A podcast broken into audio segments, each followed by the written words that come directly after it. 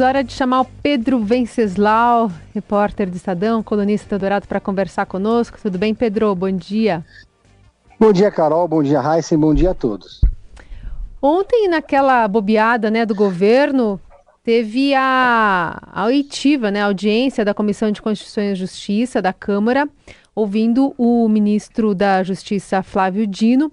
E no final das contas virou um embate ali entre oposição e governo.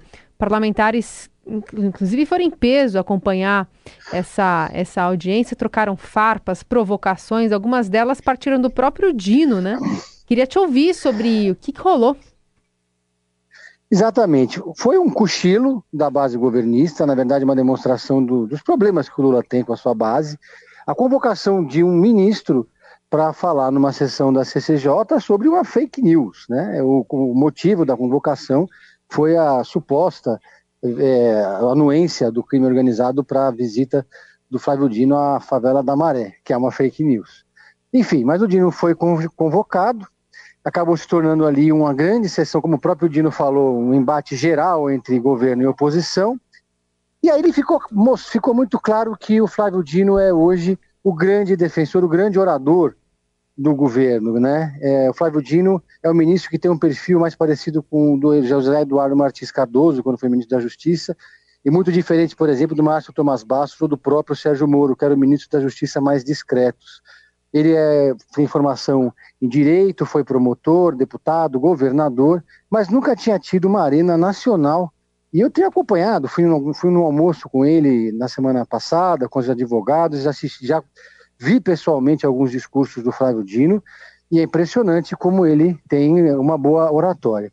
Então, na prática, o que era para ser uma, digamos, arapuca para o Flávio Dino, acabou se tornando um palanque. Ele acabou saindo-se muito bem e ficou muito claro ali que essa oposição mais bolsonarista, mais radicalizada, lacradora, que achou que ia, que ia encurralar o Flávio Dino, acabou mostrando toda a sua fragilidade ontem nessa sessão da CCJ e em vários momentos foi ridicularizada mesmo pelo ministro da Justiça. Agora, também foi uma sessão marcada por é, chacotas, por, enfim, né, falta de decoro. Teve deputado, é, o deputado Janones, que usou a expressão homofóbica para criticar o Nicolas Ferreira, chamando ele de chupetinha, né? É, foi, foi um momento que depois foi muito explorado pelos, pelos oposicionistas. E teve também, quem diria, o Lucas Ferreira, aquele que colocou a peruca para fazer uma fala homofóbica, reclamando que o Flávio Dino estava usando do deboche naquela sessão da CCJ. E por incrível que pareça, né, quer dizer, o, o melhor momento da sessão ali, que eu acompanhei ontem. Melhor ou pior, né? Realmente, é, é, quem conseguiu. Selecionamos realmente... os piores momentos aqui. É, os piores momentos. Mas é que teve. Tinham várias, tinham várias é, oportunidades que a oposição perdeu ontem de realmente criar constrangimento para o Flávio Dino. E quem conseguiu isso foi a Rosângela Moro, né, mulher do Sérgio Moro, quando questionou essa, essa, esse momento de duplicidade do governo nesse posicionamento em relação à ameaça do PCC sobre o Sérgio Moro. Aquela fala do presidente Lula completamente deslocada e o constrangimento que foi para todo o resto do governo que estava indo no caminho diferente desse, né? Enquanto os bolsonaristas ficavam tentando lacrar, a Rosângela Moro foi lá e colocou o dedo na ferida. Mas a gente separou ali alguns momentos da fala do Dino ontem, começando por esse em que ele fala do PCC e o que tem essa ligação que tentam fazer entre o PT e o PCC e sobre a visita dele à favela da Maré, leva, leva todo um preconceito sobre que existe da, da, da, classe política, de determinado setor da classe política em relação aos moradores das comunidades. Né? Vamos ouvir esse trecho.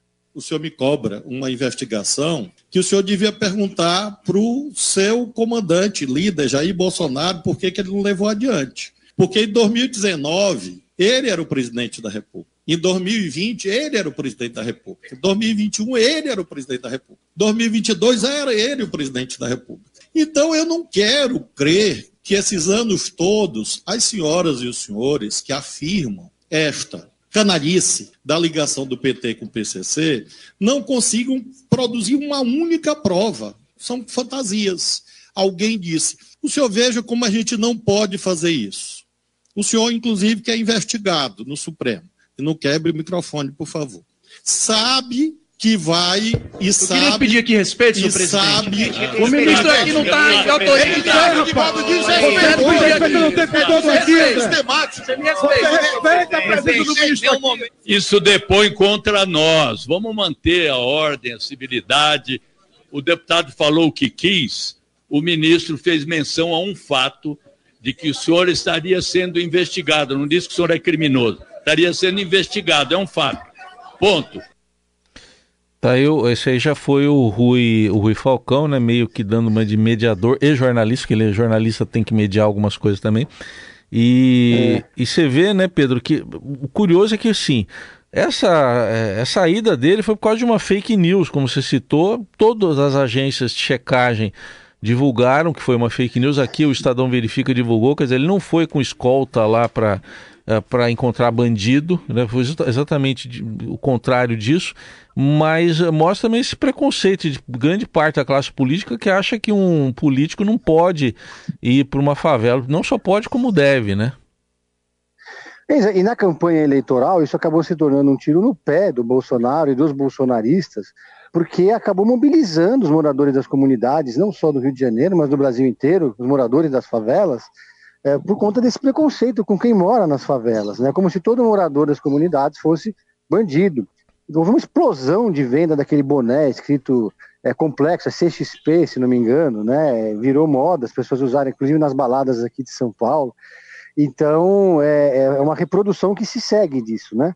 Hum. É uma, o, o- o- essa tentativa de ligar o PT ao PCC vem desde a campanha, na verdade, de 2018, como se tivesse alguma relação entre as duas coisas. E é uma fake news que foi fabricada e continua sendo tocada no, na jukebox da, da oposição. né? Agora, você percebe ali na fala do Dino que tem momentos ali de ironia fina, pequenas Uhum. pitadas que ele solta e que irritam demais os, os deputados. Né? Esse deputado que estava falando foi aquele que quebrou o microfone fazendo um discurso e vai ter que pagar por esse microfone porque danificou o patrimônio da- da- do Congresso Nacional.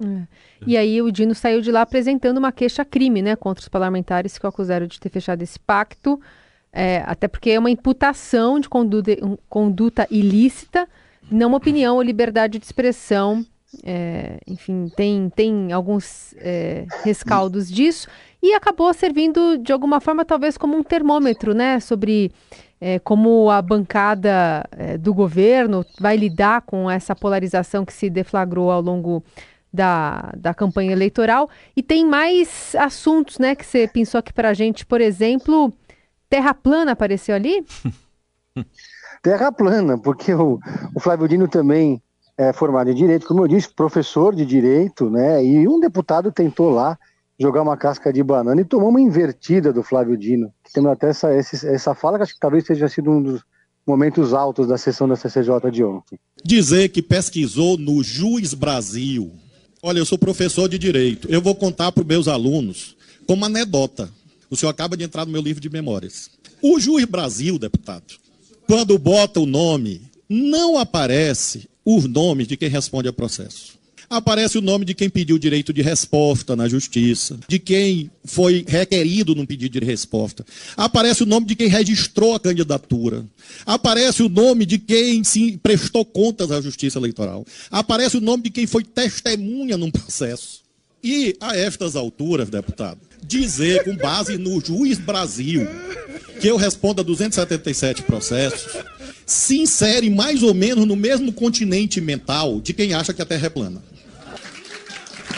É um piadista.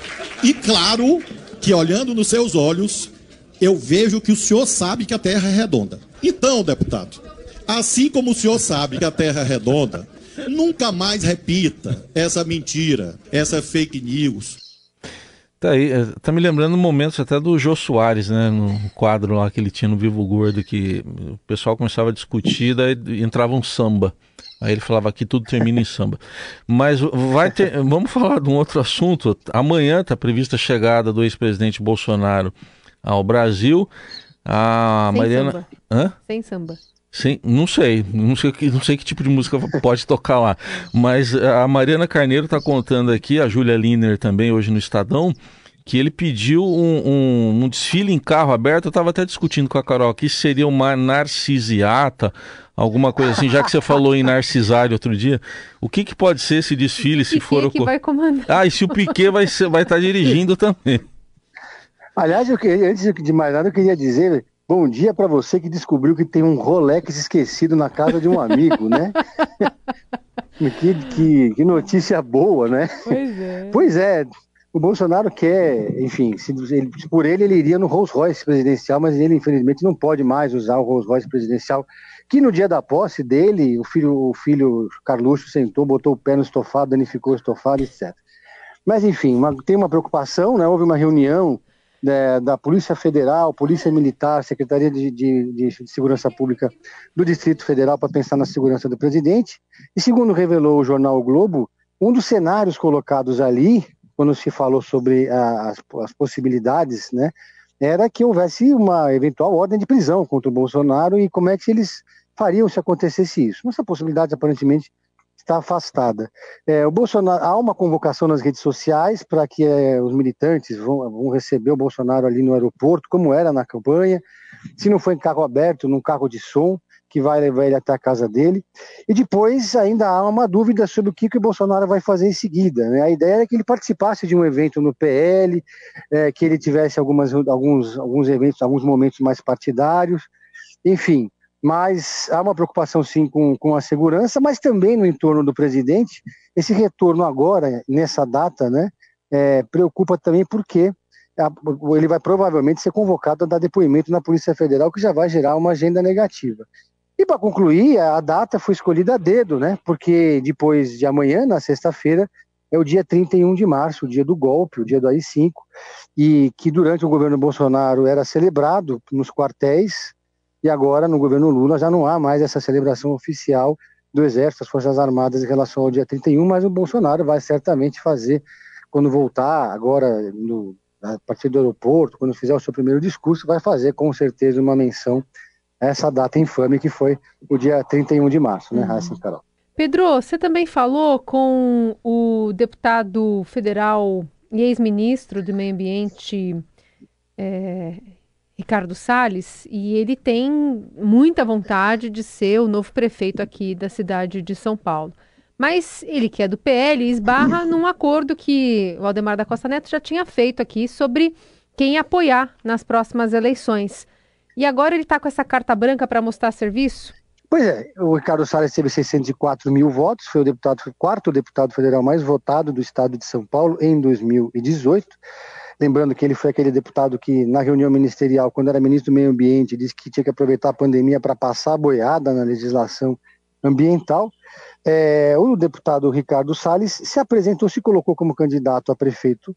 Ele é do PL, mas o PL, partido presidido pelo Valdemar da Costa Neto, hoje está na base do, do Ricardo Nunes, tem a Secretaria de Meio Ambiente, duas subprefeituras, e a predileção do Ricardo Nunes é do, do, do Valdemar da Costa Neto apoiar o Ricardo Nunes, que tenta formar uma grande frente de partidos de direita em torno do nome dele, porque seria um nome mais viável, mais palatável. Lembrando que aqui na capital de São Paulo, é, a esquerda venceu a eleição, tanto para presidente quanto para governador, tanto em 2022 como em 2018. Bolsonaro perdeu aqui. Em 2018, Haddad ganhou em São Paulo, na capital, para presidente, Márcio França ganhou para governador é, o eleitor de São Paulo aparentemente rejeita opções mais radicalizadas. Mas uh, o Ricardo Salles tenta reunir em torno de si o bolsonarismo num primeiro movimento, que é um movimento forte aqui em, em São Paulo. Depois vai tentar convencer o próprio PL.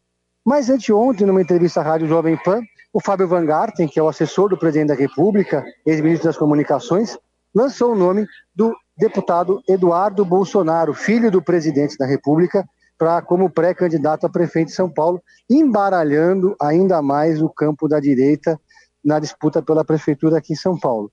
Ah, por fim, a avaliação do Ricardo Salles é que o Guilherme Boulos é o candidato ideal, porque o Guilherme Boulos, como a gente sabe, vai ter o apoio do PT, vai ser o representante do campo da esquerda e tem um perfil considerado também mais radicalizado, não é um, um candidato moderado do campo da esquerda. É aí que surge com força o nome da deputada Tabata Amaral, pré-candidata do PSB, considerada também um nome mais moderado do campo da esquerda. E claro, o bom e velho da Atena, que colocou o nome dele como candidato do PDT, mas vai tirar lá na frente, como costuma acontecer, né? Muito bem, de olho nesse cenário congestionado aqui para a Prefeitura de São Paulo no ano que vem, a gente vai seguir acompanhando. Pedro Beceslau, obrigada por hoje, viu? Bom dia aí. Bom dia, um abraço a todos.